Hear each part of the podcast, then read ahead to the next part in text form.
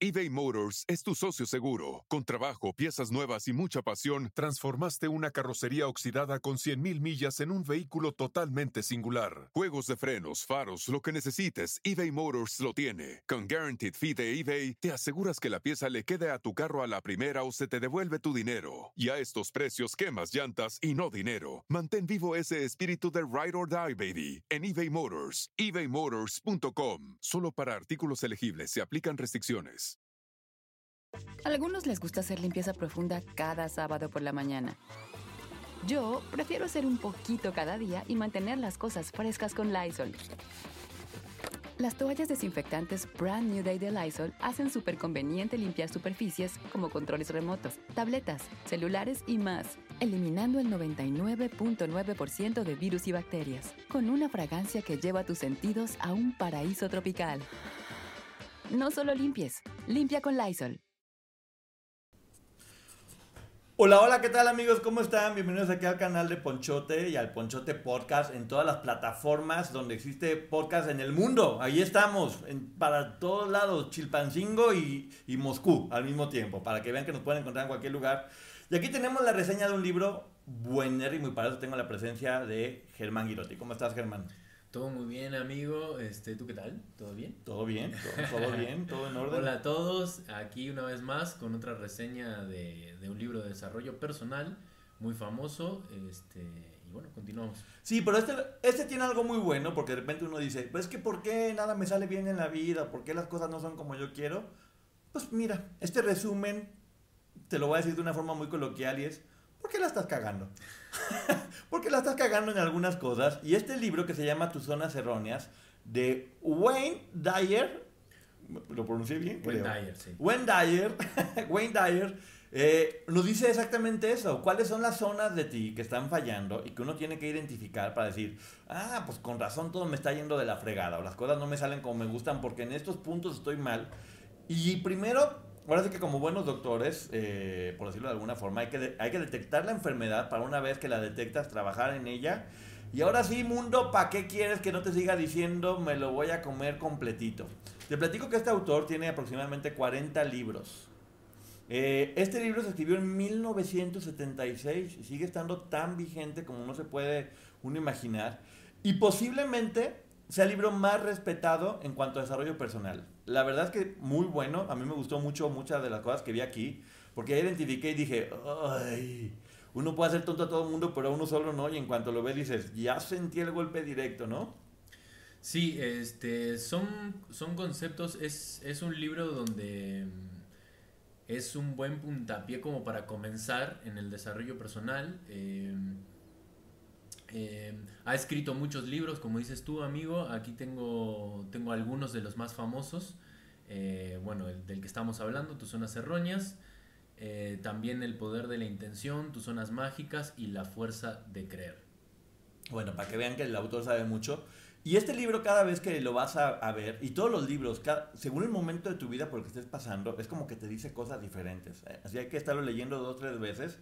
Y si tu casa está desordenada es porque tú tienes la culpa. Y en este caso tu casa es tu vida o eres tú mismo dentro de ti. Creo que es lo más importante para este libro, que es hacerte responsable. Dejar de victimizarte y de echarle la culpa a todo, a todo lo demás, porque todo lo que te pasa es porque tú lo estás provocando. Todo sale de dentro de ti. Y ahí es donde viene una frase que a mí me cambió la vida, que fue, no hay mejor disfraz para la mediocridad que el papel de víctima. Cada vez que uno se sorprende con, ay, ¿por qué esto? Es que me hicieron, es que, eh, mijito, acuérdate que todo proviene de ti, quieres que las cosas cambien, cambia tú primero, ¿no? Sí, bueno, es, es un autor que, que habla básicamente de a los lugares erróneos eh, que vamos cuando se nos presenta una situación o como cuando estamos frente a algo. Siempre tenemos eh, la opción de decidir y por lo general la inercia, la cultura, todo nos lleva hacia lugares tóxicos o que son muy complicados salir de ahí o que te llevan a una autodestrucción. Eh, una historia mm, muy particular que el autor eh, comienza con ella como para que entiendas o, para que veas realmente lo que puedes sacar del libro. Él hablaba de un orador que llega mm, a una reunión de alcohólicos anónimos, ¿no? Entonces llega a esta reunión y con la idea de que los alcohólicos finalmente entiendan todo el mal o, o en el lugar erróneo que están. Entonces, en principio coloca un vaso de agua con, con un gusano dentro. Y, y les, dicen, les, les dice, observen lo siguiente. Entonces eh, las personas observan que el gusano empieza, empieza a irse hacia el ladito, empieza a subir por el vaso y logra salir. A continuación hace lo mismo, pero en, en esta ocasión en vez de utilizar agua, utiliza alcohol puro. Entonces hace lo mismo con el gusano y vemos como el gusano lentamente deja de moverse hasta que muere. Y se desaparece, se desintegra. Exactamente. Entonces él les dice a, a todos los que estaban en esta reunión, le dice, bueno, ¿qué aprendieron de esta, de esta imagen? Y uno que estaba por allá en el fondo les dice, dice, pues bueno, aprendí que si tomas alcohol nunca vas a tener gusanos en tu vida. Y en tus intestinos, que es lo peor. Exactamente. Entonces, ¿qué, qué quiere decir el autor con esto? Es que frente a lo que él nos va a presentar en este libro, nosotros podemos tomarlo eh, de una determinada manera o tomar lo que nos hace ruido a nosotros y lo que no queremos escuchar automáticamente este, o bromeamos o no le ponemos atención. Porque también muchas veces estamos enamorados de nuestras zonas erróneas. Las queremos porque nos hacen, aunque sepamos que no nos hacen bien, pues uno se va encariñando y dices, ¿por qué la hago? Y este ejemplo del alcohólico me pegó como pedrada en la frente. Porque a mí me platicaban mucho de, no, que el refresco de cola, que si pones un hueso de pollo, eh, se desintegra después de mucho tiempo, que si lo tiras al baño, eh, lo deja completamente limpio. Yo le decía, pues imagínate cómo tengo los intestinos como de cristal cortado, completamente listo. El óxido, el Sí. óxido también lo limpia. Y también me acuerdo que decía lo del pollo, decía, pero bueno, no me voy a dejar remojando los huesos en, en refresco de cola, entonces no hay problema. Igualito, me sentí el señor este de Alcohólicos Anónimos, dije, este eres tú, ya, gobiérnate, deja de estar diciendo tonterías. Siempre buscando una excusa para que se acomode a nuestra verdad. Y ¿no? porque somos hábiles para salirnos con la nuestra, sobre todo cuando de regalas se trata. Si pusiéramos toda esa energía en hacer lo que es lo correcto, en lugar de ver cómo nos seguimos haciendo brutos, todo nos cambiaría. Pero bueno, aquí de eso se trata. De ser honestos con nosotros y decir, sí, la estoy regando en esto. Yo lo veo como una reunión un poco de alcohólicos anónimos donde uno tiene que decir, sí, este es mi pecado, lo confieso, ya lo voy a, no lo voy a hacer, voy a trabajar sobre esto. Y vamos a empezar, son 11. Son 11 estas zonas eh, erróneas y empezamos con la primera que es hacerte cargo de ti mismo. Somos responsables de todo lo que nos pasa. Nuestros pensamientos, todo lo que tenemos en nuestra cabeza, después la llevamos a los sentimientos. Y según con lo que sentimos, luego nos vamos a las acciones. Entonces, ¿qué es lo más importante que ya lo hemos visto en otros libros? Es qué cuento te cuentas, qué historias tienes en tu cabeza. Porque si yo pienso que soy malo, voy a sentir que soy malo y por lo tanto después no lo voy a hacer. Y de igual manera, si tú piensas que eres bueno, que vas a lograr algo, vas a sentir que lo vas a lograr, vas a accionar y lo vas a lograr. Y todo tiene que ver no con la gente, sino con uno mismo. Porque es bien fácil, cuando las cosas no te salen, echarle la culpa a todo mundo. Es que no, mi papá no me dio, mi mamá no me dio, Santa Claus no era por esto, es que mi, mi exnovia me, me, me hacía esto, es que fue... Siempre eres tú, siempre eres tú, ¿no? Sí, y él justamente en esta parte empieza a hablar de los axiomas y te empieza a nombrar axiomas simples. eBay Motors es tu socio seguro. Con trabajo, piezas nuevas y mucha pasión, transformaste una carrocería oxidada con 100.000 millas en un vehículo totalmente singular. Juegos de frenos, faros, lo que necesites, eBay Motors lo tiene. Con Guaranteed Fee de eBay, te aseguras que la pieza le quede a tu carro a la primera o se te devuelve tu dinero. Y a estos precios, quemas llantas y no dinero. Mantén vivo ese espíritu de Ride or Die, baby, en eBay Motors. ebaymotors.com. Solo para artículos elegibles se aplican restricciones. para que tú te des cuenta de una manera lógica cómo podemos llegar a, un razonamiento, ¿no? Entonces en esta parte sería, pues, eh, los pensamientos eh, manejan mis sentimientos, ¿no? O sí, o mis pensamientos eh, generan mm, mis emociones o mis sentimientos de determinada manera. Entonces, si yo cambio mis pensamientos, puedo también cambiar o manipular un poco a mi favor los, los sentimientos, ¿no? Entonces verlo de esa manera también. De una manera simple llevarlo a una manera más compleja. Así es, vamos a, vamos a contarnos cuentos chidos porque además algo que te dice aquí es, la gente puede influenciarte en tus pensamientos, pero tú tienes la decisión. Puedes decir, no, pues que me volví, eh, tomo mucho porque todos mis amigos toman. Pues bueno, ellos te pueden influenciar, pero finalmente la decisión la tomas tú. Siempre está en ti el control, porque no todo el mundo lo está haciendo. Es que el medio es así, por eso tengo que hacerlo. Es que en mi familia todo el mundo me dice que debo de hacer esto. Pues bueno, ellos te pueden influir, pero finalmente la decisión siempre la tienes tú.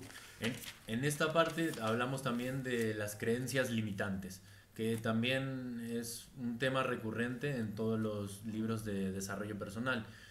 Esas creencias que nos establecieron desde la infancia, que nosotros eh, ya en la adultez damos por hechas, pero en realidad no son así.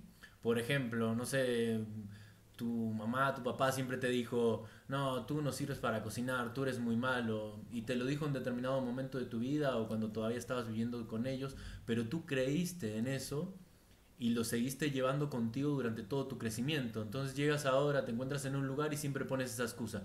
No, yo no como sano, yo no cocino porque no sé cocinar, no se me da lo de la cocina. Y es una creencia totalmente errónea, que ni siquiera vino de ti. Yo lo veo como un supermercado, donde tú puedes estar comprando cosas que te dicen. Y si te dicen, ah, eres malo para esto y lo compras, pues lo vas a tener dentro de tu alacena. La cosa es que mandes a la fregada todas estas ideas que no vienen de ti y que tú las llenes con ideas que realmente te nutran para que tengas tu alacena, que es tu cabeza llena de puras cosas que te hacen bien. Que tengas una visión diferente de ti mismo y que si todo el mundo te dijo, mira, todos los casos de éxito tienen que ver con personas que les dijeron, no se puede, tú no, tú no, tú no. ¿Y qué pasó con ellos? Sí lo hacen. Una Salma Hayek que le dijeron, tú nunca vas a poder lograr hacer nada por tu acento y por tu nombre, te lo tienes que cambiar. Y ella dijo, lo voy a hacer y lo hizo. Y todas las historias son iguales. Un, Guillermo del Toro que dice, yo pude haber mil veces hecho películas que sé que, que todo el mundo iba a querer, pero decidí apostar por lo que todo el mundo me decía que era muy raro. Porque haces cosas raras, a nadie le va a gustar eso. Y mira, ¿dónde está Guillermo del Toro? Como quiera Guillermo del Toro. Le mando un abrazo enorme. Guillermo del Toro. Es que en este, en este libro el autor lo que quiere que entiendas es que la decisión está en ti, no depende de nadie más. Es como esa gente también que se queja de que no, mi jefe tiene la culpa de que sea tan infeliz en el trabajo. Y la pregunta realmente es, ¿qué puedo hacer para que mi trabajo sea más ameno, para que no me genere este tipo de sentimientos? ¿O qué puedo hacer yo para aceptar y, y cambiar esta situación? Así es. Y ahora llegamos al punto número dos, que es el primer amor. Y si todo el mundo se fue a pensar tomado de la mano con alguien en una banquita, dejen de ver telenovelas, porque el primer amor, y en realidad el más importante, es el amor propio. Nunca debes anteponer a otras personas a ti. Porque de chico te enseñan qué es lo que hace la buena persona. Una buena persona siempre ve primero por los demás que por ti. Y uno queda todo el tiempo embelesado en soy una buena persona, por lo tanto me sacrifico, me sacrifico, me sacrifico, me sacrifico. Y es completamente malo y completamente dañino. Ahora sí que esto que se le llama el síndrome de Superman, uno siempre tiene que darte cuenta que nunca vas a poder querer a la gente en realidad si no te quieres primero a ti mismo, ¿no? Exactamente, y esto también tiene que ver un poco con lo que hablábamos anteriormente, de las, las creencias que fomentaron en nosotros desde la infancia, nuestros padres, nuestro círculo de amigos, nuestros familiares. Entonces también es luchar contra eso y cómo influenciaron esas creencias o esos pensamientos que nos inculcaban los demás eh, sobre nosotros mismos eh, en, nuestra autoestima.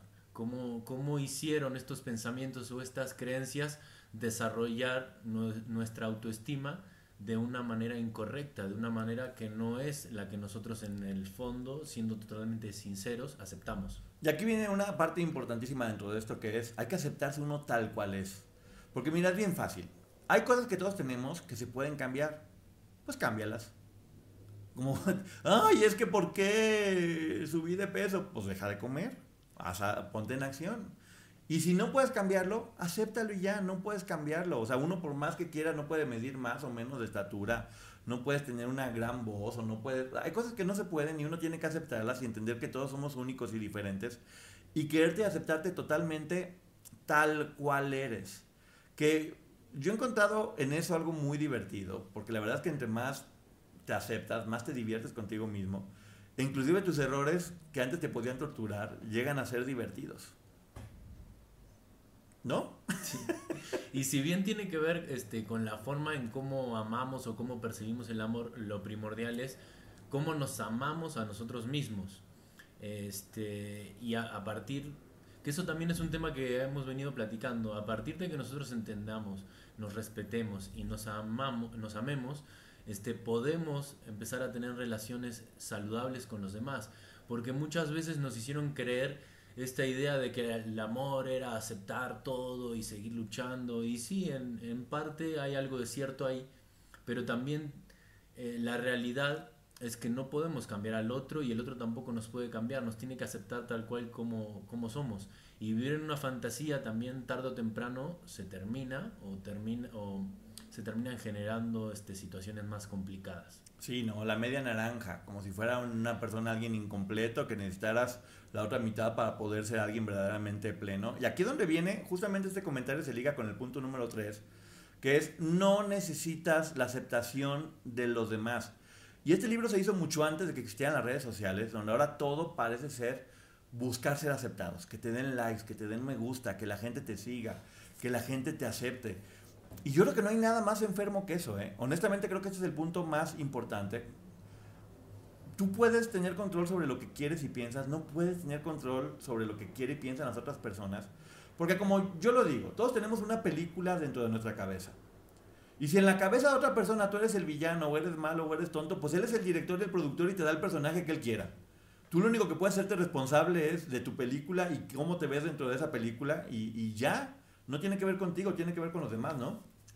Eh, sí, sí, este, me quedé pensando en otra cosa y me fui un poquito. Este, Todos necesitamos aprobación. Aquí estaba diciendo, amigo, sí, psicológicamente. es que muchas veces eh, no avanzamos en la vida o no tomamos determinada eh, decisión o no iniciamos algo que queremos porque necesitamos antes la aprobación o el consenso de los demás o le damos mucha importancia a lo que opinan los demás y hasta no este, encontrarnos con un cumplido, con, con, una aceptación de alguien que tú quieres, pues no avanzamos en eso. Y lo que nos invita aquí el autor es que no, no esperar esa aprobación. Si, si, tenemos ese deseo y esas ganas, pues hacerlo por nosotros mismos. Eh, que, que, importen muy poco las opiniones de, los demás. Sí, yo veo mucho la gente en el medio, que por ejemplo hay mucha gente que sabe que es talentosa, o que saben lo que han trabajado, o que saben que son muy, muy hermosas o muy guapos, pero que siempre buscan la aprobación de la gente, porque no es que se sientan o que sepan que son. Si una persona llega y le dice, te ves gordo, te ves flaco, te ves cansado, te ves viejo, inmediatamente se destruyen, porque viven, finalmente en este medio, la gente vive de la aprobación, y si no la reciben, no importa lo que tú ya sepas o, piensas, eh, puede destruir. Entonces es bien importante que uno tenga bien claro quién es, para que los comentarios de muchas personas, que porque siempre va a pasar que gente te quiere y gente te odia, no te afecten o no te definen, porque lo que la gente diga de ti no te define. Te define lo que tú pienses de ti únicamente. Tú eres responsable de eso, no las otras personas, ¿no? Sí, un ejemplo de esto sería, por ejemplo, una persona que viene de una familia de abogados, ¿no? De tercera generación. Entonces él se siente con el compromiso de seguir estudiando esa profesión cuando en el fondo él quiere ser otra cosa totalmente diferente, o hasta artista, o, sí, sí, sí. o, o, lo que sea, ¿no? Entonces, estaría bien si es realmente lo que tú deseas y es lo que te llena de pasión y lo que realmente en el fondo quieres hacer. Pero si solamente lo haces por un mandato familiar, por cumplir con determinados deseos externos a ti, pues llega un punto donde vas a ser infeliz, donde realmente no la vas a pasar bien y siempre vas a buscar una excusa para quejarte de tu trabajo. Así es, y también viene desde chicos, obviamente, desde que, eh, ¿cómo, ¿cómo, se me ve bien esto? ¿Qué, ¿Qué, ropa me pongo, papá, mamá? Déjame, me saco un 10 para que mis papás me digan que soy, que estoy bien, que soy buena persona, o que los maestros me digan si lo hice bien o mal. Desde, desde chico siempre empieza uno a formarse, preguntando y buscando la aprobación de los demás, que está bien, es parte normal, la cosa hay que lograr que no se convierta en algo que nos impida seguir avanzando, que nos, o que acabe con nuestra felicidad. Porque es muy raro, pero la gran mayoría de las personas que logran hacer cosas importantes en su vida, en realidad les valió madre lo que pensaba la gente de ellos o de ellas. Simplemente lo hicieron, se atrevieron a ser diferentes. Y en la diferencia es donde se encuentra el éxito. Muchas de las personas lo que terminan valorando en estos grandes artistas es que tuvieron el valor que la gran mayoría de la gente no tiene. ¿Qué es lo que yo digo? Creo que el mundo está lleno de zombies, que finalmente estos zombies solamente se dedican a sobrevivir, según las normas, según las reglas, según las leyes. Y lo que hacen estos zombies es intentar comerse a todas las personas que están vivas, que están haciendo cosas diferentes, que tienen una idea propia, que tienen un criterio, que, tienen un criterio. Y en el fondo sí los admiran, pero también se los quieren comer porque les recuerdan que son unos zombies. Entonces, aquí nosotros vamos a poder tomar esa decisión. ¿Queremos ser unos zombies o queremos ser estas personas vivas que estemos buscando, tomando riesgos, haciendo cambios? Es imposible vivir sin, sin desaprobación. Todos vamos a tener gente que nos desapruebe. Todos. Es parte de... Entonces, si lo aceptas como parte de tu vida, tu vida inmediatamente cambia y es mucho mejor y es mucho más divertida, ¿no? Mis ejemplos están muy locos, ¿verdad? Están muy locos, pero están padrísimos. A mí me encantan y me hacen reír mucho, son muy divertidos. Que, que también el autor habla, ¿no? Ya hacia el final de, de los temas, este, de tomarse el humor y de, de, la risa, que es un factor muy importante. Este, pero continuemos. Iba a decir otra cosa, pero se me van. A mí se me van las cosas aquí. se quedó la tanto conocimiento que se me, ya me acordé. ¿Qué? Eh, al inicio, cuando el autor explicaba esta situación con el auditorio de, los, de, la reunión de alcohólicos, él también, y esto lo voy a decir para que vean que tal vez son cosas simples, las que nos propone el autor, son básicas, pero tienen muchísimo poder. Entonces él, habla y dice, tenemos dos opciones, ¿no? La muerte, que sabemos que ahí está, y es eterna, y la vida que es solo un instante. Entonces, ¿qué decidimos hacer frente a esto? ¿Vivir la vida de alguien más? ¿Cumplir los deseos de alguien más? ¿O en este instante que tenemos de vida, pues hacer las cosas que realmente nos llenen y nos atraigan y nos generen una pasión absoluta? Por supuesto, hombre, ya ni siquiera pensarlo. Es tan poquito el tiempo que estamos aquí que no podemos regalárselo a otras personas. Porque además no lo van a valorar. Toda esa gente de la que buscas aprobación son personas que muy seguramente no te van a ayudar en tu vida si lo necesitas. Y, la gente que realmente te va a ayudar nunca te va a estar juzgando tanto. O sea, hay que tener mucho cuidado con, con eso. Hay que aprender a vivir con la aprobación, pero también con la desaprobación. De hecho, está divertido la desaprobación. no, además, si realmente son personas que te quieren, te conocen, este, y te ven bien, te ven feliz, te ven apasionados, este, Obviamente que se van a presentar obstáculos, situaciones complicadas, pero siempre tu deseo y tu pasión va a ser que salgas adelante y una persona que te quiere te va a alentar.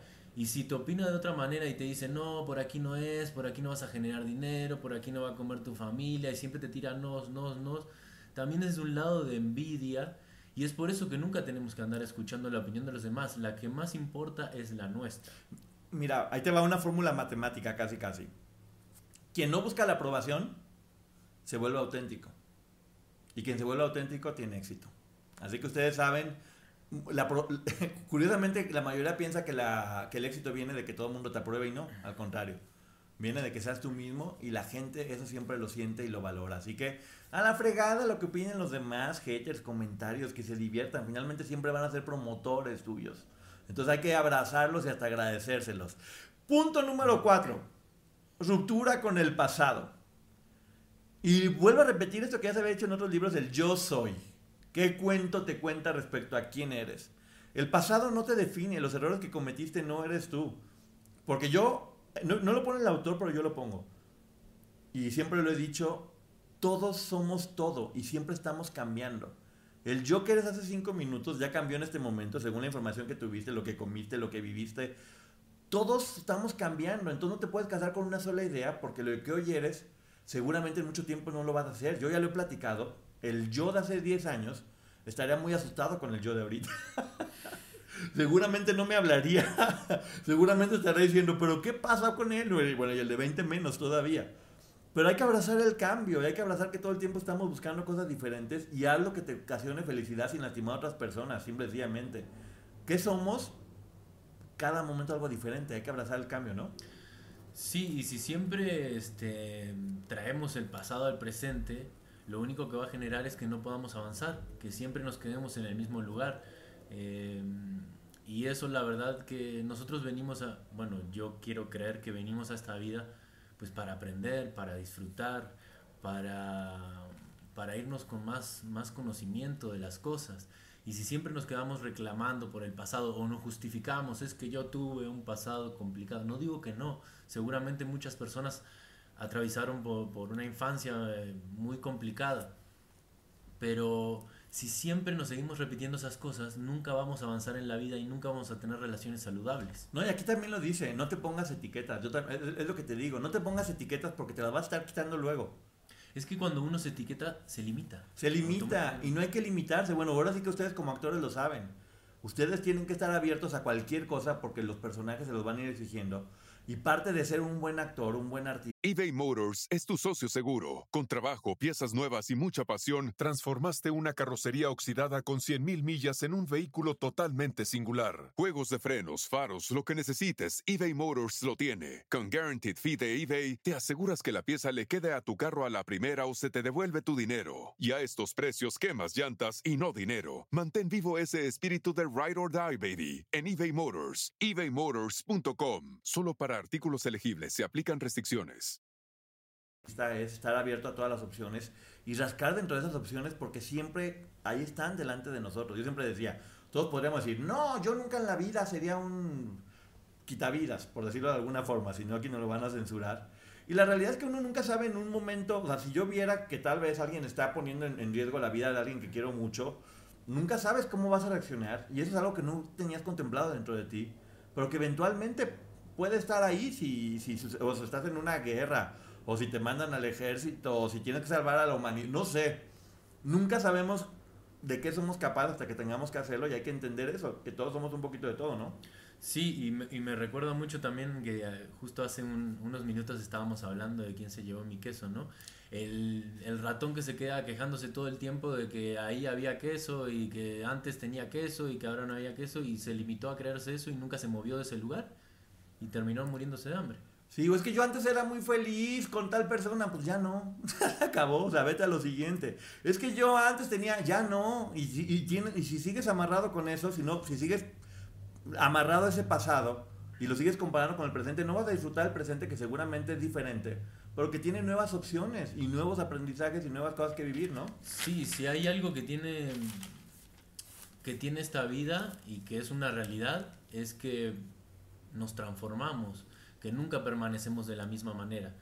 Eh, entonces, siempre, de hecho, hay que utilizar el pasado para fortalecer el presente, pero no para que para que este pasado nos condene y nos limite. Así es, aquí viene el punto número 5 que es las emociones inútiles. Hay dos emociones inútiles que son culpabilidad y preocupación. Es muy fácil. eh, la culpabilidad tiene que ver con exceso de pasado y es básicamente depresión. Y la preocupación tiene que ver con exceso de futuro y es básicamente ansiedad. Aquí no lo habían dicho, pero en realidad es eso. Son dos emociones, culpabilidad es depresión eh, y preocupación es ansiedad. Lo hecho hecho está y no hay que estar todo el tiempo viviendo ni en el pasado ni en el futuro porque nos va a llevar la fregada. O sea, lo que tenemos es el hoy y hay que trabajar sobre el hoy. Sobre todo hay algo que dice exceso de futuro es la preocupación. ¿Cuánto tiempo? Yo, yo un día me cayó cuenta de eso y me asusté. ¿Cuánto tiempo de nuestra vida hemos desperdiciado preocupados en cosas que jamás pasaron? Prácticamente todo el tiempo. Para no decir el 100, diría el 95%, pero... Es increíble y asqueroso la cantidad de tiempo hermoso desperdiciado en estar preocupados en cosas que nunca van a pasar. Y cuando pasen, acciona en ese momento, porque ya no puede hacer nada, ya pasaron. Sí es bueno tener un poquito como de prevención o de previsión, pero no al punto que, que domine tu, tu vida. O sea, es- son horribles ambas cosas. Yo me acuerdo cuando era chico, este, tenía flor de piel ese tipo de pensamiento, pero los demás, los, mis padres, mi, mi, mi círculo familiar me decía, es que a ti no te importa nada. A ti no te importa nada. Y no es que no me importaba nada, pues en ese momento uno no podía solucionarlo, o al contrario, no generaba nada bueno este, dándole vueltas al error. O amigo, ustedes, por ejemplo, en su profesión de actores, cada, cada momento abren un proyecto y lo cierran, abren y lo cierran, abren y lo cierran, abren y lo cierran. Si no cerraran bien cada proyecto y estuvieran todo el tiempo, pero en aquel me pagaban más, ese era más bonito, en este estaba más contento, en este estaba más divertido, van a convertir todos sus proyectos futuros en una cochinada por estar comparando cuando cada proyecto tiene su magia, ¿no? Y lo más importante, no disfrutamos del presente al hacer de esa manera. Era también lo que te comentaba este actor de, de Office, era, o no recuerdo qué serie, que él como 10, 15 años después de haber sido exitoso en esta serie, se dio cuenta de que había sido uno de los mejores momentos de su vida y ni siquiera lo había disfrutado porque él justamente se pasaba en esos pensamientos. Ay, no, esto es una serie mediocre, esto no me va a ir a ningún lado, yo tengo que estar haciendo cine con De Niro, con actores de renombre, no puede ser acá con gente desconocida. Y él se pasó así, siendo infeliz en uno de los mejores proyectos de su vida. O en los viajes, por ejemplo. ¿Cuántos momentos pueden ser horrendos de momento y después terminan siendo las anécdotas más divertidas de la vida? Uy, tenemos varias. pero es verdad, de momento. Al borde de la muerte. Al borde, pero imagínate nada más. Son cosas que son muy fuertes de momento y que después te mueres de la risa y te acuerdas. Y la verdad es que hasta agradeces haber vivido todas esas cosas porque es parte de lo que es la vida. Entonces hay que vivir al momento, disfrutar lo que está sucediendo y entender que todo tiene un inicio y un fin. Entonces lo único que puede hacer uno es, como yo, una cosa que siempre me gusta es la emoción del inicio y la satisfacción de lo terminado. Sí, bueno, un ejemplo de esto también podría ser una persona que, que se peleó con alguien importante en su vida y siente la responsabilidad de que fue por su culpa, pero se queda todo el tiempo pensando en eso y por hacer eso no puede avanzar ni, ni tener nuevas relaciones, ¿no? no puede eh, volver a buscar el amor o la amistad porque siente que va a dañar a la persona o porque siente que hay algo mal en uno. Y es darle fuerza a algo que realmente fue una equivocación, un, un error y lo que hay que hacer nada más es aceptarlo, si hay que pedir perdón, pedir perdón sinceramente pero algo que nunca debemos dejar de hacer es apartarnos de los demás. Somos seres sociales y eso siempre nos va a nutrir y nos va a ayudar a superar muchos momentos en nuestras vidas. Claro, y ahí viene uno de mis puntos favoritos. Seis, explorando lo desconocido. Yo soy fanático de eso, porque aquí todo el tiempo está diciendo fuera de la zona de confort. Si no arriesgas, no ganas. Y la verdad es que yo por eso luego me, me, he dedicado a tantas cosas en mi vida, porque siempre estoy buscando cosas. Cuando ya algo ya siento que ya está controlado, busco algo nuevo, algo que me emocione, algo que me provoque esta adrenalina de los inicios, el, sentirme que no me siento con la capacidad de hacer algo y después demostrarme que con mucho trabajo se puede lograr. Y que se van sumando estos pequeños este, logros, estas pequeñas experiencias de vida, porque no todos son logros.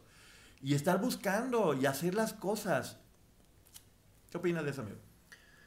Y siempre los, los, cambios son buenos, el, aprender algo nuevo, el empezar este, alguna nueva disciplina, este, ayuda a, que nuestro cerebro trabaje desde otro punto de vista.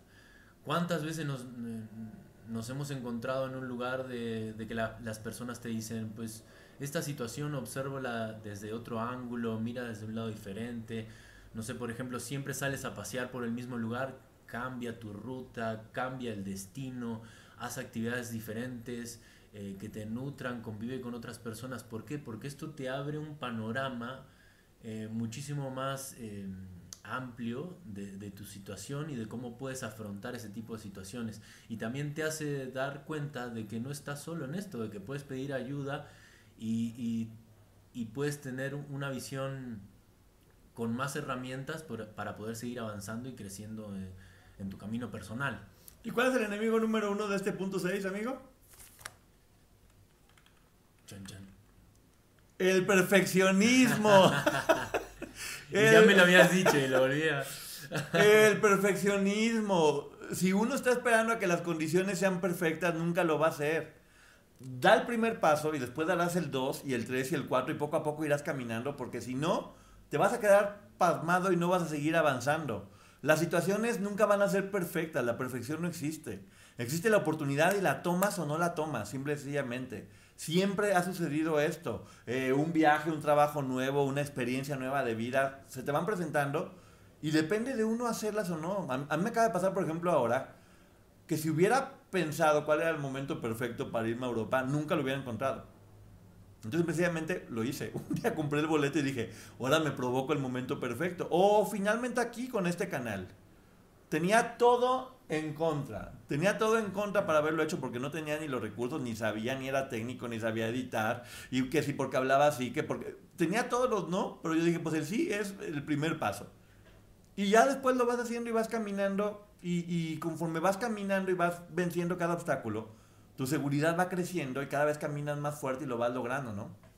Sí, creo que este capítulo encaja perfecto en esta frase que seguramente la sepas tú mejor que yo, que loco es aquel que quiere llegar al mismo lugar eh, haciendo las mismas cosas. Exactamente. Que quiere, que quiere llegar a un lugar diferente haciendo las mismas cosas. Exactamente. Y, y, justamente habla, habla de esto el capítulo. O sea, si siempre nos mantenemos en nuestra zona de confort, que tal vez es otro concepto que manejan otro tipo de autores, este, nunca vamos a avanzar o nunca vamos a tener un cambio real en nuestras vidas. Entonces, en cambio, si nos aventamos a lo, hacia lo desconocido, siempre la vida nos va a sorprender y siempre va a encontrar la manera de que eso desconocido se relacione de alguna otra manera con nosotros. Ahora, la perfección, que no existe tal cual, pero vamos a buscar un poquito la perfección o lo óptimo, nunca es el inicio, siempre es la meta.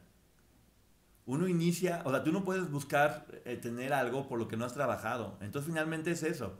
En un principio, las cosas tal vez no van a estar tal cual, pero después de un tiempo de trabajar vas a lograr estar con eso que estabas soñando al, al, al, final. La perfección o lo óptimo se va logrando poco a poco y paso a paso. Y cuando menos acuerdas ya lo tienes, ¿no? Sí, pasitos atómicos, como decía tu amigo, ¿no? Sí, pasitos atómicos, poco a poquito uno lo va logrando. Y llega un momento que sin darte cuenta, put, sí. no dije, no dije esa palabra, dije, Sí, put, sí, solo eh, estás en el lugar que deseabas estar. Y no fue magia, ¿No? no fue magia. Fue empezar, simple y sencillamente empezar. Ahora, tú me conoces, sabes que soy así, de repente es como, me aviento, y, pero pues ya me aventé. Con el podcast pasó exactamente lo mismo. Como Gordon Tobogán Sí, y de encima repente- en vaselinada. Sí, exactamente. De, de- de repente ya, ya, ya estaba ahí, dije, ¿qué estoy haciendo? Y vi al lado de quienes me estaba tocando estar en pitaya y dije, ah, hijo, pues ya, ya di el primer paso y ahora ya pasó. Empecé a, a montar el estudio, empecé a buscar el equipo, fui haciendo que todo se fuera volviendo óptimo. Y la verdad que esa es una, este es mi punto favorito porque aquí sí, aquí sí me considero que es como casi casi una ley de mi vida, el cambio. Todo el tiempo estar buscando el cambio para no estancarme porque lo que se estanca se pudre, ¿o no? Pues sí. Y aquí vamos al punto número 7, ay, que es un poco parecido también, es rompiendo las barreras de los convencionalismos. Hay un monstruo, existe y se los voy a decir, que se ha comido los sueños de millones de personas. ¿Sabes cómo se llama ese monstruo, amigo? Uf, un monstruo, este, el que dirán, la sociedad, este. Exacto, el que dirán. No viene eso, eso, eso viene en el libro, lo estoy poniendo yo.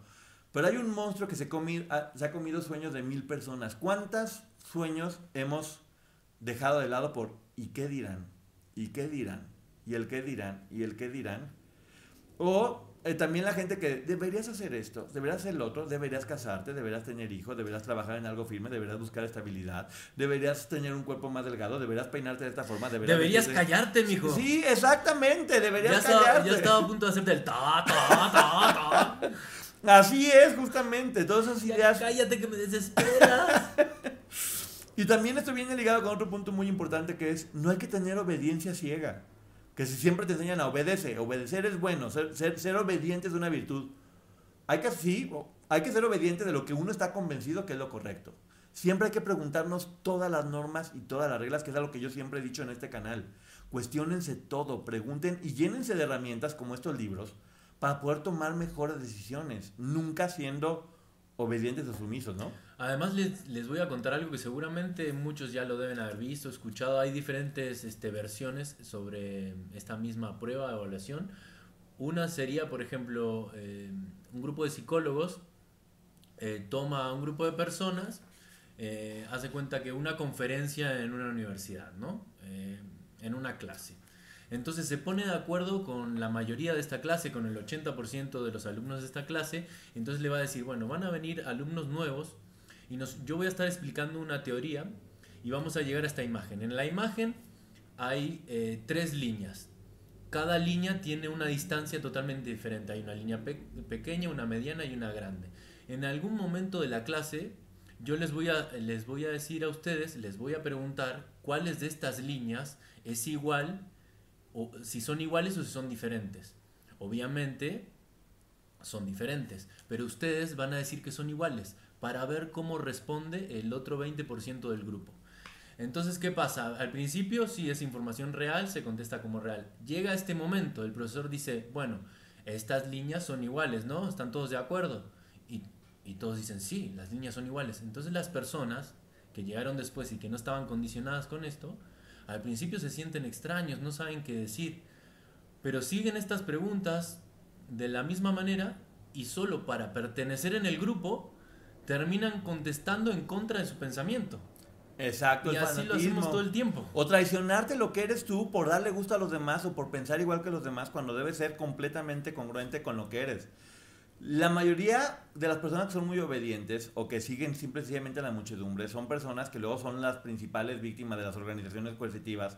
Y no es porque sean malas personas ni porque sean tontas, es porque simplemente obedecen, obedecen y así es como nos han estado educando a lo largo de la vida para obedecer, para hacer lo que se nos diga, para seguir reglas sociales, porque les conviene, porque conviene que seamos así. Este, personas rebeldes eh, van a provocar siempre cambios, van a generar nuevas ideas, pero finalmente yo no me imagino eh, el mundo sin la rebeldía de personajes como Gandhi, como Jesucristo, como todas estas personas que pensaron diferente, que hicieron las cosas distintas y que hoy por hoy el mundo tiene todos estos cambios, ¿no? ahorita también relacionado a esto que estaba hablando, me recordé un ejercicio de actuación cuando estudiaba la carrera del maestro Quintanilla. Ajá. cómo jugó con nosotros, amigo. Y fue algo muy similar. Nos puso primero a concentrarnos, a meditar. Entonces él nos iba llevando. Y en un momento él eh, nos hacía tocar diferentes partes de nuestro cuerpo y cada parte de nuestro cuerpo nos llevaba a una emoción diferente. Entonces él decía en su relato que al tocar la parte de atrás de la rodilla nosotros íbamos a conectar con un recuerdo de la infancia de nuestra madre y bla, bla, bla, bla, bla. La cosa él que estaba jugando con nosotros era todo mentira. Y ahí veías al 90% del grupo de aspirantes actores llorando, moqueando, sintiéndose mal. Hasta que un compañero levanta la mano y dice, maestro, pues yo la verdad no siento nada, nada de lo que están sintiendo mis compañeros. Y ahí fue cuando el maestro nos confesó que estaba totalmente jugando con nosotros. Y claro, todos los demás nos sentimos pues muy manipulados porque queríamos demostrar nuestra nuestro histrionismo, nuestro llanto. O por quedar bien, también por, barberos, por la no se trataba de eso. Él en realidad estaba viendo quién era sincero y quién no. Claro. Y se dio cuenta que el 90% no lo era. Que es a lo que volvíamos. Ser auténtico significa no quedar bien con los demás. Ah, yo me acuerdo de una persona que en alguna ocasión me dijo, porque nuestra amiga María Rebeca siempre decía, Poncho es muy imprudente y Poncho es muy imprudente. Sí soy. Poncho es muy imprudente y me iba a presentar con su novio que era una persona muy, muy poderosa, ¿te acuerdas? Sí, y estaba, estaba asustada. Estaba muerta de miedo y lo que dijo el novio fue, dice, pues es que esto ya está hecho, le vale madre lo que uno diga de él y está bien. Entonces, justamente voy a eso, hay que estar hechos ya, hay que estar a gusto con nosotros mismos. Y sí, no hay que ser prudentes, no hay que, no hay que ser sumisos. Y si defendemos una idea es porque realmente lo creemos así, por nuestros valores, no por la opinión de los demás. Por eso lo mejor es dialogar, porque también aquí viene este punto que es, hay que reconsiderar siempre cambiar. Nunca hay que sentirnos dueños de la verdad absoluta. Esto es lo que pienso hoy. Pero si me dan los argumentos necesarios, si la vida me muestra, cambio sin ningún problema. Todos estamos cambiando todo el tiempo, no hay que aferrarnos a ideas como si fueran verdades absolutas, porque no lo son. Nunca lo van a hacer. Lo que hoy puede ser una verdad absoluta. ¿Cuántas ideas hemos, visto de hace muchos años que pensaban que eran verdades absolutas y que hoy nos damos cuenta que no? Lo que acabas de decir creo que es un punto primordial y me hace acordar mucho a la época de los noventas, que por ejemplo se inculcaba muchísimo el machismo, ¿no? Eh, en la tele, en los comentarios, eh, eh, había comentarios muy fuertes que, que los hombres, los, los, conductores este, que tenían mucho poder, este, se pasaban con algunas este, aspirantes o personas que recién estaban empezando con comentarios, con acciones. Y ahorita volvemos a ver esas cosas y nos, da, nos damos cuenta que realmente estaban muy mal, estaban totalmente fuera de lugar, estaban totalmente desubicados. Pero en esa época, en esa cultura que nos inculcaba eso, pues nosotros nos íbamos con la inercia, ¿no? Y nos encontrábamos o cantando una canción machista que hablaba mal de, las mujeres o de determinadas cosas y no, y no, nos tomamos el momento para saber si nosotros realmente pensamos así y si era justo ese pensamiento. Claro, viene esta frase de hay que desaprender para aprender. Yo lo veo como un celular. Hay que quitar toda la información que ya no te sirve, mandar a la fregada para que siempre pueda llegar información nueva. Estarte actualizando, buscando y estarte modernizando todo el tiempo. Eh, venimos de una generación que hemos tenido que cambiar y cambiar y cambiar y cambiar y cambiar, lo cual agradezco enormemente Porque muchos de estos cambios que hay ahora en las sociedades fue porque nosotros estuvimos dispuestos a, aceptar y abrazar los cambios. Entonces, esto se tiene que hacer un hábito, eh, entender que no somos dueños de ninguna verdad absoluta y estar abiertos siempre a recibir información, porque quien no está abierto a recibir información se vuelve un necio o un tonto. Sí, no sé, yo por ejemplo lo relaciono también con un oficinista o con alguien que que trabajaba, un contador que antes trabajaba a mano o hacía todo el trabajo con una calculadora y ahora tiene software o aplicaciones que simplifican muchísimo la tarea. Imagínate si esa persona dice, no, no, no, espérame, yo lo voy a hacer a mi manera tradicional, todo a mano. Y el jefe le va a decir, no, mijo, yo necesito esto resuelto en cinco minutos. No, no, yo me voy a tardar dos horas porque yo lo hago bien, lo hago perfecto, no hay error. Pero, no, mijo, aprende a usar el Excel y hazlo en cinco minutos bien, pero hazlo en cinco minutos. O sea, tenemos que adaptarnos también. Si no te actualizas, te vuelves obsoleto. Esa podría ser. Mira, vamos a hacer luego nuestras versiones modernizadas de este libro. El número 8 es la trampa de la justicia. Uy, esta me pegó muy fuerte. Sí. Porque te lo dice como una verdad absoluta. La justicia no existe. Un animal tiene que morir para que otro se lo coma. En la ley de la vida hay ciclones, hay huracanes. Ya no te castigues con eso. Estar luchando todo el tiempo por buscar la justicia es neurótico. Aquí sí me dio una revolcada este punto porque yo sí me considero un buscador de la justicia neurótico. y pasa uno muchos corajes y a veces lo que hay que entender es que la vida es como es. Y sí, luchar por hacer lo correcto y por hacer las cosas bien, por entender que la vida en su gran mayoría no va a ser justicia, porque tal vez justicia sería mandar la balanza para un lado y este mundo lo que necesita es equilibrio. Que haya un poquito de todo, ¿no? Sí, este es, es muy revelador esto, porque, a ver, volvemos al comienzo. Son conceptos muy simples, pero no nos, nunca nos detenemos a pensarlos o analizarnos. O sea, por ejemplo, eh, que tú lo decías de la naturaleza. Para, para un gusano no es justicia que venga un águila y se lo coma. O sea, él estaba en su ambiente muy cómodo ahí y vino un águila y se lo comió. ¿Eso es justicia? ¿Para quién? No. O sea, por ejemplo, volviendo a los animales, que muchas veces dan lecciones muy reveladoras. Por ejemplo, los pumas o cuando están, están cazando o agarran algún animal. Cuando tú ves cómo este, ese animal lucha por su vida, por salir adelante, este, lo veía por ejemplo con un puma que estaba en un árbol con un perrito. Y ahí estaba viendo cómo se lo iba a devorar, por dónde iba a empezar, pero el puma no entendía porque el perro no se resistía pero era parte de la estrategia del perro, ¿no? Hacerse el vencido, hacerse el que ya había perdido. Había perdido y en realidad lo único que estaba esperando era la ocasión perfecta para poder buscar una estrategia y escaparse. Y no solamente pasa con este perrito en este caso en particular, sino con muchos animales que muchas veces no logran salir este, y terminan siendo alimento de otro, de otro animal, pero muchas veces sí. Entonces en eso está la lucha, en eso está eh, la ganancia, ¿no? En poder salir de estos lugares aerosos y además más fuertes que antes. Sí, lo que pasó, por ejemplo, que llegó el huracán y acabó con las casas y con las vidas de muchas personas, no es justo, definitivamente. Y no se puede cambiar porque así es, es parte de la naturaleza. Lo que sí se puede hacer es ayudar a esas personas. Que la búsqueda de justicia no es estarte quejando, sino poner un poco de acción. Ok, si la naturaleza dentro de parte de te quitó la casa, pues uno sí puede hacer algo por intentar ayudar a las personas, porque también como dicen, el mundo no se va a acabar por la gente mala, sino por la gente buena que ve y no hace nada.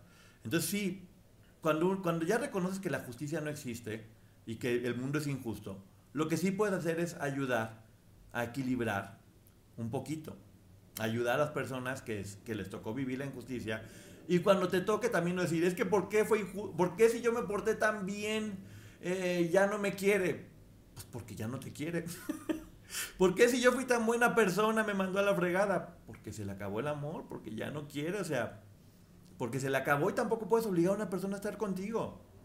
Entonces, esa búsqueda de la justicia en realidad sí es enferma. Entonces, ahora sí, cuando la leo en el libro dices, pues sí, el mundo no es justo y es como ese, hay que aceptar. Y cuando lo aceptas, pues todo puede evolucionar y cambiar, ¿no? y volviendo a esto de las, de las tragedias este, y relacionándolo un poquito con, con el libro de, de cambios atómicos. Hábitos eh, atómicos. Hábitos atómicos, perdón.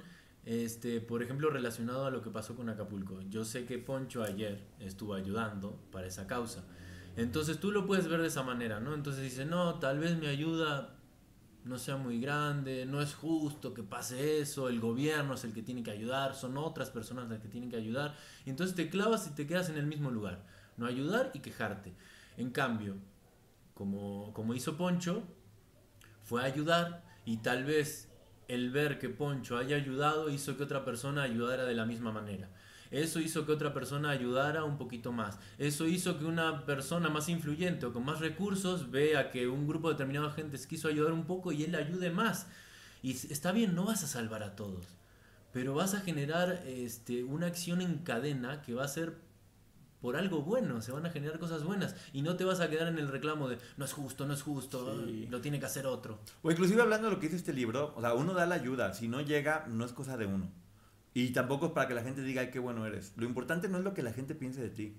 Lo importante es poder llegar, acostarte, sonreír, tener la conciencia tranquila y saber que eres parte de la solución y no del problema. Y ese regalo es para ti.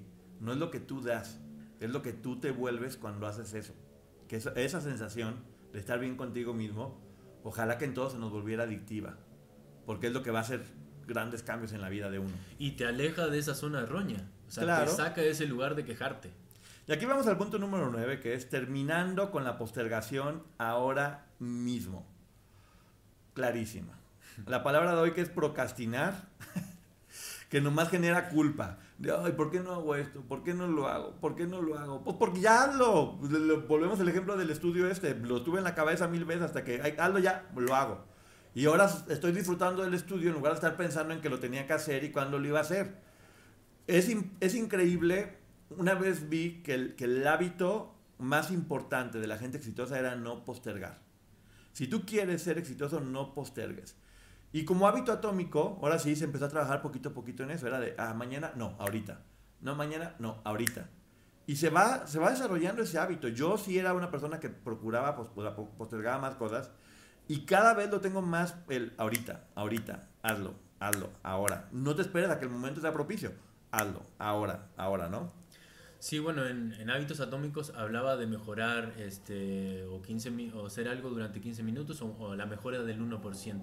Ustedes fíjense que, que, el postergar las cosas también genera lo contrario. O sea, si nosotros vamos postergando una cosa, otra cosa, o sea, vamos postergando de a poquito, va a llegar un momento que tal vez tengamos el impulso de querer resolver eso y no podamos, porque ya se nos acumuló una bola gigante que no, que no, no, no, la podemos eliminar así de fácil. Sí, aquí hay algo que me encanta que es, este, la mayoría de los problemas solamente existen en tu cabeza.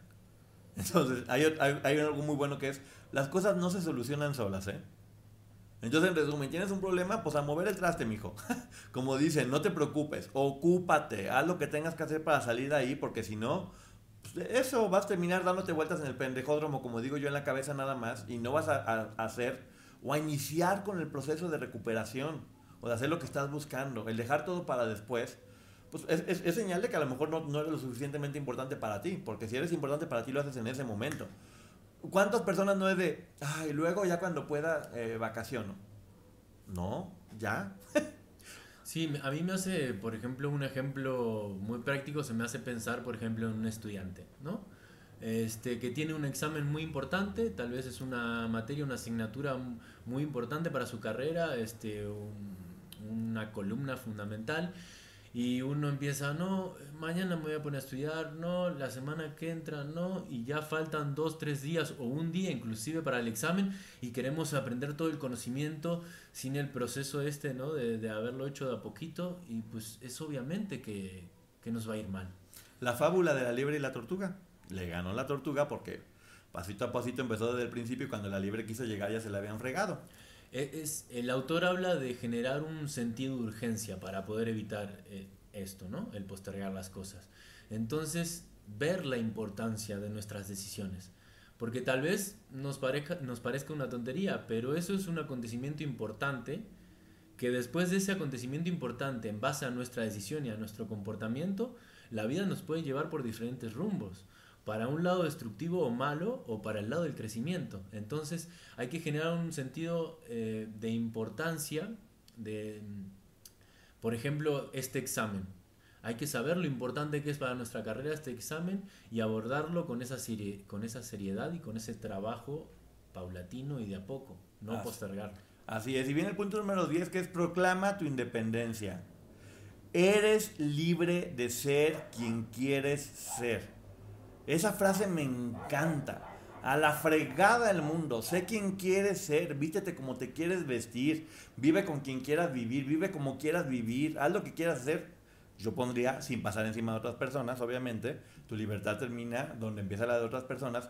Pero si tú te vistes de una forma de otras personas les, les genera conflicto, pues es problema de ellas, no tuyo. Tú, tú tienes que estar congruente contigo. Y tienes que ser quien quieres ser porque volvemos a lo mismo. Cuando eres quien quieres ser, eso se llama autenticidad. Y la autenticidad puede ser en gran mayoría la clave del éxito. Sí, no sé por qué dijiste eso y me vino... Eh, la gente me señala Exacto. con el dedo, susurra Ya me importa un bledo. Pues es, es real, por eso, por eso, justamente esa, esa canción que es, es como un icono de la gente que antes era completamente satanizada, que era la comunidad gay. ¿Por qué tenían que estarse escondiendo y no simplemente ser como son? Y que ahora afortunadamente la sociedad cambió también. Y cada quien es libre de ser como quiera. Y de hecho yo también creo que ese tipo de etiquetas poco a poco tendrán que ir desapareciendo en todos los sentidos. Porque tendríamos que ver a las personas pues, como son finalmente. Sí, n- no sé si tú, seguro que sí, pero es una de la época de, mi- de mis padres. Se dice de mí, se dicen Pues la de Betty la Fea, ¿no? cosas, mi ninguna me interesa porque pierden la cabeza Eh. ocupándose de mí. Era de Betty la Fea, ¿no? ¿Es esa? No, bueno, es de antes de Betty. Bueno, pero es la que canta Betty la Fea, ¿no? Creo que sí, pero yo no la, no, no la conocí por ella. Es igual, nadie, nadie ha tenido éxito deteniéndose a ver qué piensan las otras personas. Eso casi que se los puedo asegurar. O sea, yo me imagino el día que llegó Shakira de, oye, pues quiero mover la cadera y, y bailar así como árabe. ¿Qué? O todos, es que cualquier ejemplo de éxito te vas a dar cuenta que tuvieron el valor de defender quiénes eran y su autenticidad los llevó al éxito. Y también obviamente en este punto se habla de las codependencias emocionales. Que eso es bien importante. O sea, no tienes que ser quien quiere otra persona que sea. Y, y hablamos de cosas más cercanas, como tu mamá, tu papá, tu pareja, tus amigos, tu... Quien quieren que ellos sean es su problema, tú tienes que ser quien tú quieres que sea. Y al, al final, la gente que te quiere te va a tener que aceptar como eres, güey. Y obviamente no me estoy refiriendo a conductas autodestructivas. Porque sí creo que si una persona se quiere destruir, pues no es que seas quien quiere ser, es que te estás destruyendo y que por ahí necesitas que te pongan un catorazo en la cabeza. Porque no, yo soy como soy y me voy a destruir, pues qué triste, pero igual por lo menos déjame intento ver si te saco de ahí, ¿no? Sí, volvemos al ejemplo del, del chavo que estudió abogacía porque toda su familia era abogado. O sea, si, es, si esta persona, después de haberse recibido abogado y todo lo que quieras y cumplir ese deseo familiar, dice, no, ya no quiero ser abogado y, y mañana me voy a poner en campaña de ser feliz y de ser músico, de ir por la música. No, van a venir los padres y le van a decir, no, mi hijo, ¿qué estás haciendo? Este trabajo te da seguridad, te da estabilidad, te da una obra social, tienes que pensar, la situación ahora está muy complicada. Y sí, en parte es verdad, pero a ver, ¿quién es dueño de tu, de, de- de tu vida? Tú. O sea, tú tienes que hacer lo que deseas y tienes que encontrar esa estabilidad y esa seguridad en lo que amas. Tardo o temprano va a llegar. Sí, y obviamente también ahorita también ya ves que todo el mundo, que si el coach, que si el artista, que si esta persona, todo el mundo está buscando gente a quien seguir. Y está muy bien escuchar información de una persona o de muchas. Y yo aquí diría, procura hablar o escuchar a gente que piense muy diferente a ti. Por lo general lo que uno necesita nunca es gente que te siga tal cual, sino gente que te equilibre. Que piense muy distinto a ti porque ahí se complementa y te haces más fuerte. Nunca tengan miedo a eso. Y llegamos al último punto que es adiós a la ira. Porque no sirve de nada, porque es una gripa psicológica, porque no estás bien contigo mismo y porque es una elección y un hábito también estar enojado. Uno puede decidir estar enojado o no estar enojado. Y todo mundo tiene derecho a ser diferente. Como dicen ahí, quien te hace enojar te domina. Este es un tema también muy importante. La verdad que la ira nos, nos limita, pone palabras en un lugar que luego ya no se pueden quitar y muchas veces las palabras duelen mucho más que un golpe o que un accidente. Eh, y más cuando las dice alguien que realmente aprecias o quieres. Eh, lamentablemente este concepto me hace acordar mucho al, al actor Lai, es el que metieron preso en Miami por... Ah, sí, Pablo Lai. Bueno, por un momento de ira, por un momento de locura, este, por un empujón que duró segundos, ahora está pagando la pena eh, por haber este, lastimado, por haber matado a una persona y no solamente a esa persona, sino haber herido a toda la familia. Y él obviamente en este momento se arrepiente porque es consciente, porque lo está viendo desde otro lugar, pero en ese instante se dejó llevar por la ira. Y hay una, la frase más poderosa y más verdadera que hay, el que se enoja. Pierde. Y la ira tiene mucho que ver con la frustración, y la frustración tiene mucho que ver con no ser quien quieres ser o no hacer lo que quieres hacer. Entonces, por lo tanto, este libro es lo que te muestra. Tus zonas erróneas son en la, O sea, no tienes que regodearte en lo que haces bien, tienes que enfocarte también en las cosas que, que, estás fallando para que las puedas trabajar y así poder seguir hacia adelante, llenándote de información que te ayude. Básicamente es un muy buen libro, a mí me gusta mucho porque sí, sí te pone muchas cosas de frente que es importante ver y que finalmente vamos viendo cómo los libros se van uniendo unos, unos con otros. Y para mí mi resumen es este, no seas un zombie Sé uno de estos seres vivos al que todos los demás se quieran comer, pero vive, haz lo que quieras, eh, comete errores, cambia, dedícate a cosas nuevas, ponte en acción, no te quedes tullido. Lo peor que te puede pasar, todo lo que se estanca se pudre, no te pudras, mantente en movimiento, cambia, evoluciona. Totalmente de acuerdo, amigo. Yo aquí tengo este, la parte final donde, donde el escritor representa a una persona que ha podido eliminar todas sus zonas erróneas. Entonces te la muestra de una manera para que tú encuentres similitudes y encuentres las áreas o los lugares donde, donde debes de seguir trabajando o debes seguir focalizando. Por ejemplo, una persona que ha eliminado las zonas erróneas asume la responsabilidad total de su vida. Ya no se ve como una víctima de las circunstancias, sino como el creador de su destino. Desarrolla la capacidad de amar de manera incondicional, sin juzgar a los demás y sin esperar nada a cambio. Su amor es generoso y incompasivo. Vive de manera auténtica, siendo fiel a sí misma y actuando de acuerdo a los valores y principios. No se preocupa por la aprobación de los demás. Ha alcanzado una profundidad de libertad interior y no se deja atrapar por el miedo, la culpa o la ira. Es libre de ser quien realmente es. Disfruta de una paz mental duradera y no se ve perturbada por el caos o el estrés externo. Ha aprendido a encontrar calma en medio de las tormentas. Vive una vida simple y despojada de excesos materiales o emocionales. Valora lo esencial y se aleja de la complejidad innecesaria. Ha desarrollado una profunda conexión espiritual y se siente en armonía con el universo. Percibe un propósito y un significado en su vida. Tiene una fuerte autodisciplina y se adhiere a hábitos saludables y constructivos. Es capaz de mantener, de mantener el enfoque y la consistencia en sus acciones. Cultiva una actitud optimista y está agradecido por la vida. Ve el mundo con los ojos de gratitud y aprecia las bendiciones cotidianas. Muestra empatía y compasión hacia los demás. Es sensible a las necesidades y sufrimientos de, de las demás y ayuda siempre que puede. Alegría y humor. Encuentra la alegría en la vida y aprecia el humor. Ríe con facilidad y contagia su entusiasmo a los demás. Eso me gustó. Pues ahí vamos, no vamos tan, lejanos de ese camino. Hay que seguir trabajando algunos puntos, pero eso es lo importante. Eh, muy buen libro. La verdad es que también nos sucede. Estos libros son regalos que, que uno toma o no toma, según si uno quiere hacer algo bueno por ti mismo o no. Y yo sí creo que hay que tomarlo, ¿no? Pues sí, además, eh, fíjate la verdad que está implícita en el libro que fue escrito en 1976 y que pues a 2023 es muy actual, o sea, porque básicamente se focaliza en, todas las, zonas importantes de, de, nuestro desarrollo personal, las cosas que limitan nuestro desarrollo personal. La verdad que va a las bases empieza de lo simple a lo complejo y a partir de, tener amplio conocimiento de este libro, tener una noción buena de este, de este libro, podemos pasarnos a lecturas un poquito más complejas, porque ya entendemos la base y la lógica del autodesarrollo. Yo diría un poquito como en resumen es, la locura es maravillosa.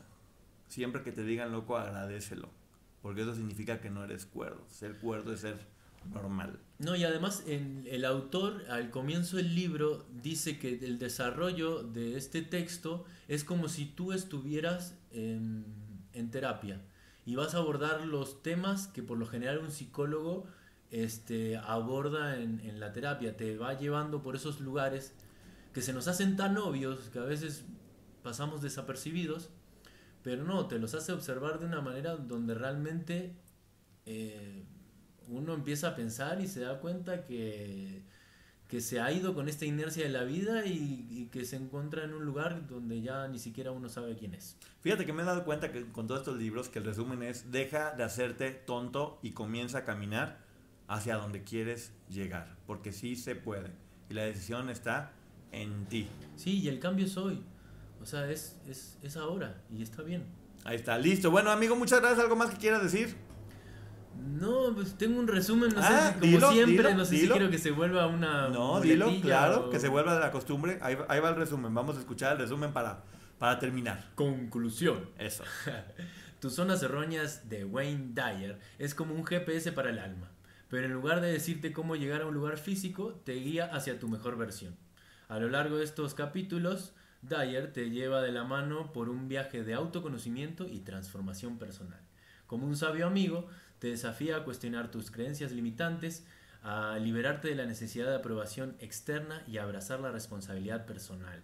Te muestra cómo superar la culpa y la preocupación, cómo romper con las convenciones sociales y cómo decir adiós a la ira. Es como una terapia sin, cita previa que puedes tener a tu propio ritmo. Dyer comparte anécdotas personales, ejemplos claros y consejos prácticos para liberarte de esas zonas erróneas que todos tenemos. En este libro encontrarás las herramientas para dejar atrás el miedo, la duda y la inseguridad y abrazar una vida de autenticidad, amor y gratitud. Eso, así que estás listo para eliminar tus zonas erróneas y desbloquear tu potencial. Tus zonas Sí. erróneas te ofrece el mapa, pero la aventura es personal. por ahí va, ¿no? Bueno, gracias amigo por haber estado aquí. eBay Motors es tu socio seguro. Con trabajo, piezas nuevas y mucha pasión, transformaste una carrocería oxidada con 100.000 millas en un vehículo totalmente singular. Juegos de frenos, faros, lo que necesites, eBay Motors lo tiene. Con Guaranteed Fee de eBay, te aseguras que la pieza le quede a tu carro a la primera o se te devuelve tu dinero. Y a estos precios, quemas llantas y no dinero. Mantén vivo ese espíritu de Ride or Die, baby, en eBay Motors. ebaymotors.com. Solo para artículos elegibles se aplican restricciones. Y la verdad que yo disfruté mucho este, este, este, libro. Eh, sí deja muchas cosas que pensar. Y ya, vamos a vivir. Sí, es una lectura amable. Los que todavía no se han animado a leer algún, alguno de estos libros, la verdad que este es eh, el ideal para comenzar. Es una lectura muy simple, muy amena, te, te hace sentir muy, muy cerca de, de los pensamientos de- de- del autor. Este, la verdad que ha sido una persona que ha sido un catedrático. Él daba terapias, eh, daba consejería en la universidad. Él también se pasó prácticamente la mitad de su vida dando conferencias alrededor del mundo, ayudando a muchas personas. Entonces aprovechen esta información. Eh, es un libro que a nivel mundial este, ha sido catalogado como, como uno de los primordiales o de, un- o de los donde uno tiene que acudir para poder entender o comprender las bases. Me acaba de caer el 20 de cuál es el mensaje más poderoso y más fuerte de este libro. Dilo, dilo. Y ahí les va. Si estás mal, es porque tú lo decidiste. Así que, gracias, nos estamos viendo. Bye. Adiós. En los viernes de papitas gratis, llévate unas papitas medianas con una compra mínima de un dólar en el app de McDonald's y guarda esa reserva secreta para después, como en dos minutos. Para pa pa pa. Válida los viernes una vez al día hasta el 2.70 y 94 en McDonald's participantes. Excluye impuestos. Debes haberte registrado en Rewards. Algunos les gusta hacer limpieza profunda cada sábado por la mañana. Yo prefiero hacer un poquito cada día y mantener las cosas frescas con Lysol. Las toallas desinfectantes Brand New Day de Lysol hacen súper conveniente limpiar superficies como controles remotos, tabletas, celulares y más, eliminando el 99.9% de virus y bacterias, con una fragancia que lleva tus sentidos a un paraíso tropical. No solo limpies, limpia con Lysol.